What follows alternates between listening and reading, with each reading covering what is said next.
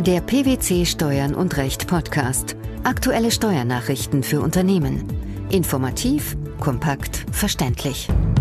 Herzlich willkommen zur 186. Ausgabe unseres Steuern und Recht Podcasts, den PwC Steuernachrichten zum Hören. In dieser Ausgabe beschäftigen wir uns mit folgenden Themen. Präferenzrecht nach dem Unionszollkodex, Ausstellung von Langzeitlieferantenerklärungen, kein ermäßigter Steuersatz für Einräumung von Hotelparkmöglichkeiten.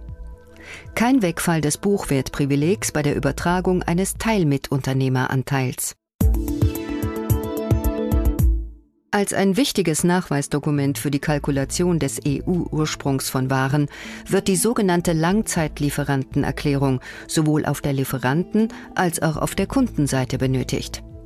Mit Inkrafttreten des Unionszollkodexes zum 1. Mai 2016 sind im Bereich der Ausstellung von Langzeitlieferantenerklärungen Änderungen erfolgt.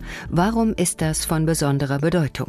Die Inanspruchnahme von Präferenzen im grenzüberschreitenden Warenverkehr der Europäischen Union mit den jeweiligen Abkommensstaaten ist weit verbreitet, um die Zollabgabenlast im Einfuhrland zu senken.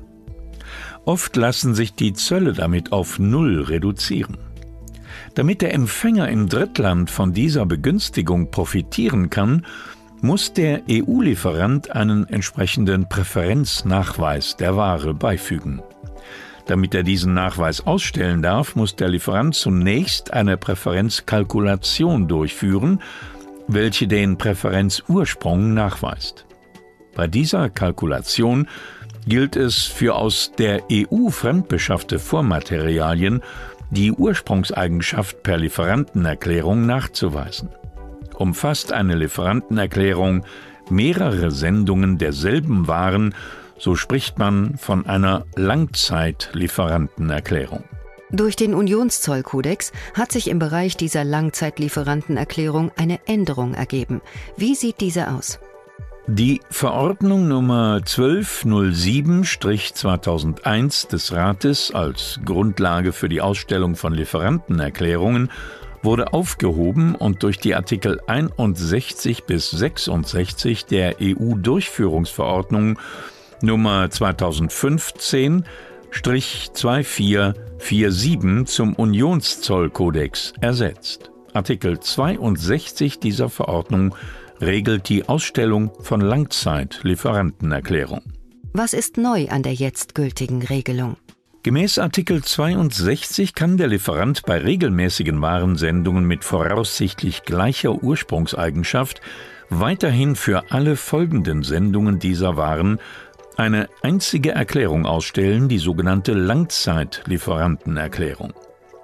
Neu ist die Geltungsdauer von bis zu zwei Jahren ab dem Tag ihrer Ausfertigung, wobei der Zeitraum der Langzeitlieferantenerklärung nicht am Ausstellungstag beginnen muss. Diese lag bisher bei maximal einem Jahr.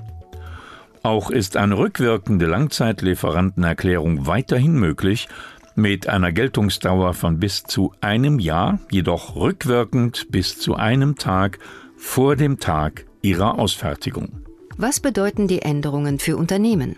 Durch die Neuregelung ist die Geltungsdauer für die zukünftigen Lieferungen verdoppelt worden, so dass die Unternehmen jetzt für zwei Jahre eine Langzeitlieferantenerklärung nutzen können. In der Praxis wurde bisher oft eine Langzeitlieferantenerklärung für ein Kalenderjahr angefordert.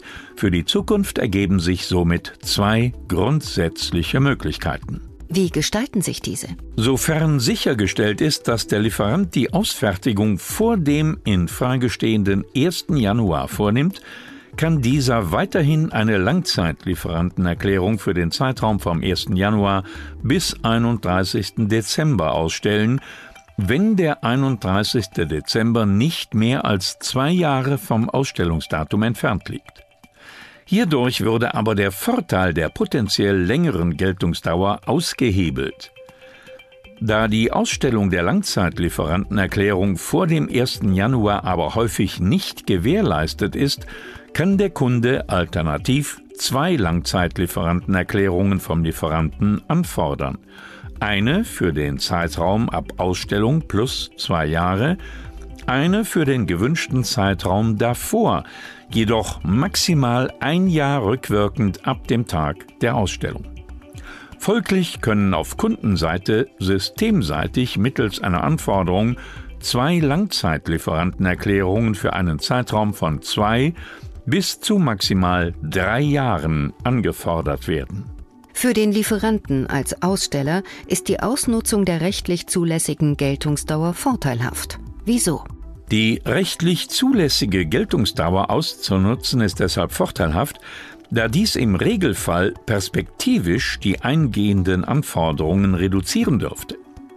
Somit empfehlen wir, die Möglichkeiten des neuen Rechts auszunutzen. Der Mehrwert wiegt aus unserer Sicht den Verlust des vielfach gewohnten Gleichlaufs der Langzeitlieferantenerklärungen pro Kalenderjahr auf.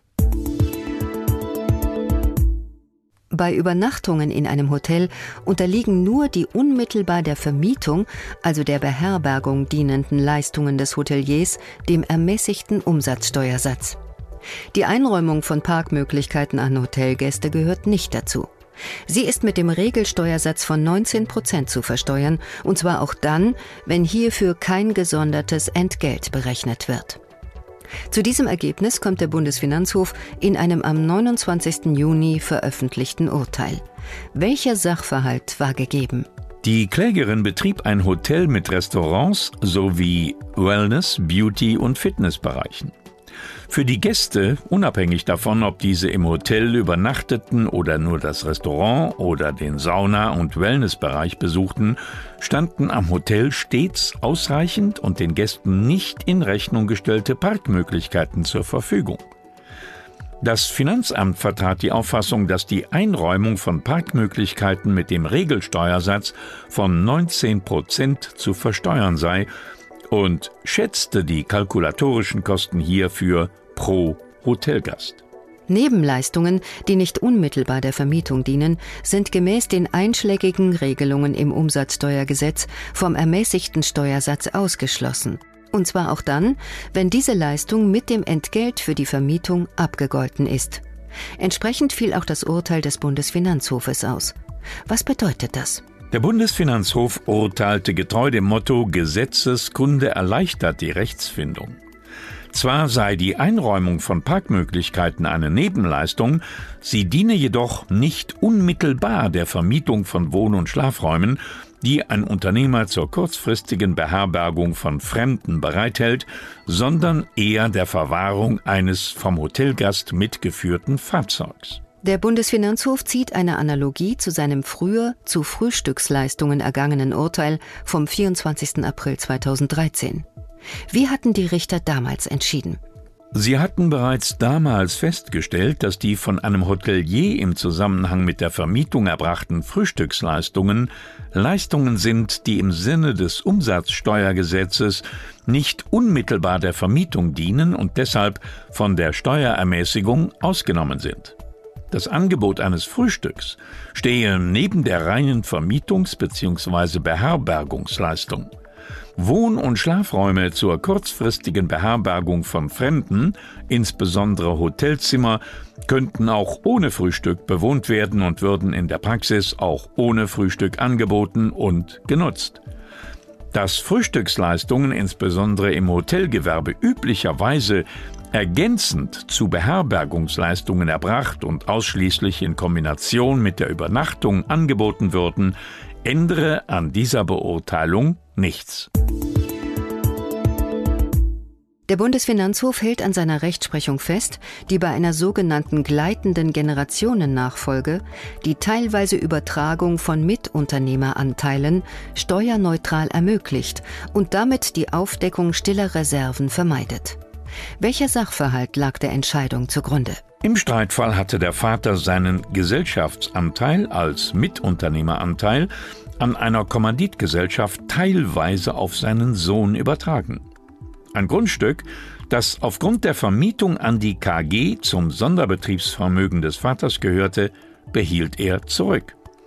Zwei Jahre später übertrug der Vater das Grundstück auf eine von ihm gegründete Grundstücksgesellschaft. Das hatte Folgen. Welche?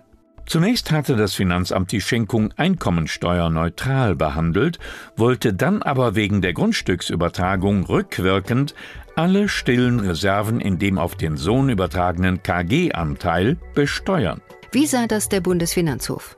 Der BfH beurteilte den Fall anders.